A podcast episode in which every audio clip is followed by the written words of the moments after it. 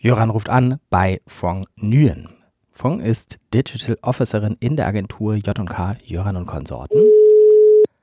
Und sie hat eine Recherche gemacht für die Bundeszentrale für politische Bildung zum Thema Civic Education, Digital Literacy in Europa. Und jetzt würde ich gerne wissen, was dabei rausgekommen ist. Ehrlich gesagt weiß ich es schon, aber für den Podcast finde ich nochmal bestimmte Sachen besonders interessant. Nguyen, guten Tag. Hier spricht Jöran. Hallo Fong.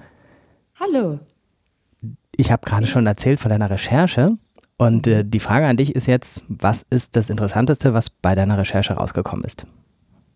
Ja, äh, gerne erzähle ich. Ähm, also Ziel der Recherche erstmal war, dass ähm, wir vergleichbare Angebote wie die Werkstatt von der BB BPB im europäischen Kontext zu, äh, finden sollen und äh, besonders innovative Ansätze von denen vorzustellen. Ähm, deswegen habe ich ja genau Projekte gesucht, die an der Schnittstelle zwischen Civic Education und Digital Literacy arbeiten und aus dem Feld staatliche und staatlich geförderte Akteure stammen sowie gegebenenfalls Stiftungen und den öffentlich-rechtlichen Rundfunk mit einschließen. Und ja, jetzt kommen wir zum Ergebnis. Ähm, das war gar nicht so einfach.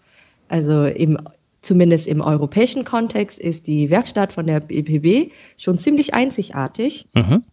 Ähm, trotzdem konnte ich drei Projekte finden, die äh, sozusagen in unserer Shotlist gelandet sind.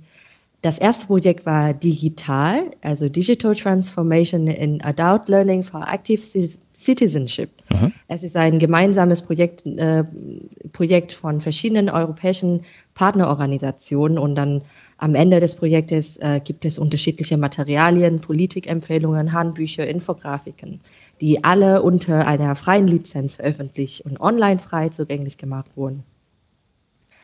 Das zweite Projekt war digitaler Lektioné, Lektioné äh, also zum Deutsch digitaler Unterricht. Ich, ich habe das bestimmt falsch ausgesprochen. Unser Schwedisch ist überschaubar.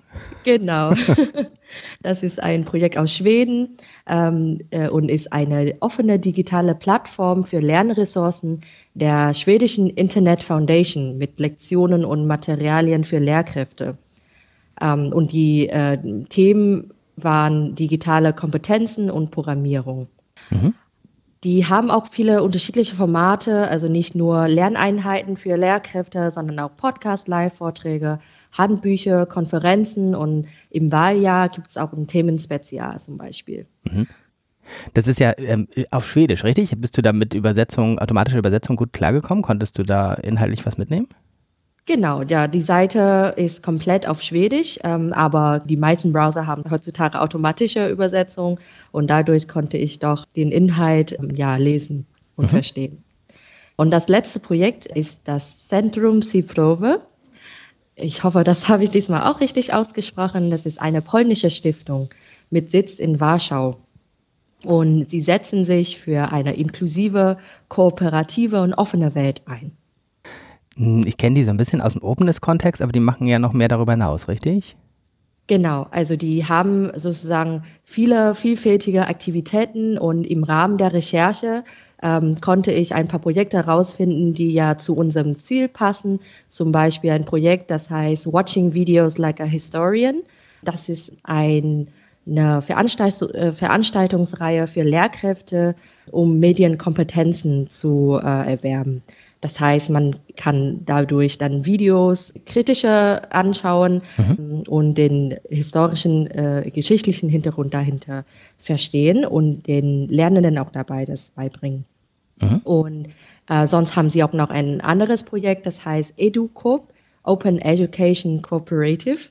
Die Aktivitäten konzentrieren sich dann auf die Unterstützung der offenen Bildung in polnischen Schulen und Bibliotheken diese Angebote, die jetzt ja zum Teil auf Schwedisch, zum Beispiel äh, auf Polnisch sind, ähm, Inwieweit würdest du sagen, ist das was, wo tatsächlich man aber auch einfach durch die automatische Übersetzung schon interessante Ansätze findet? Wir haben ja durch viele freie Lizenzen da auch die Vorlage, dass man das einfach trotzdem nutzen, übersetzt weiterverwenden kann. Kann eine deutsche Lehrerin, ein deutscher Lehrer oder politische Bildner damit was anfangen? Ich glaube schon. Also wenn man erstmal herausfinden möchte, welche Angebote es gibt und worum es äh, inhaltlich geht, mhm. ähm, ist es äh, schon ein gutes Tool äh, und äh, ein guter Ansatz da anzufangen, die Seite äh, auch auf Fremdsprachen dann automatisch übersetzen lassen. Und ähm, der nächste Schritt wäre, das würde ich auf jeden Fall machen, wenn man ähm, mehr Hintergrundwissen haben will oder genau prüfen möchte, ob die Inhalte doch stimmen, dann kann man natürlich dann in Kontakt mit den Projekten setzen. Und ähm, auf allen Seiten findet man E-Mail-Adressen oder Telefonnummer. Und ähm, ja, mit Englisch kommt man wahrscheinlich im europäischen Kontext zumindest auch äh, schon weiter. Sehr schön. Wir verlinken alle drei genannten Angebote und natürlich als Ausgangspunkt die Werkstatt der BPB und äh, hoffen, dass die Menschen, die das jetzt hören, da interessante Ansätze finden. Hast du noch was, was du als Fazit aus deiner Recherche noch ergänzen würdest? Nein, habe ich nicht. Okay, wunderbar. Dann ganz herzlichen Dank dir, Fong, und äh, bis zum nächsten Mal. Tschüss. Vielen Dank. Tschüss.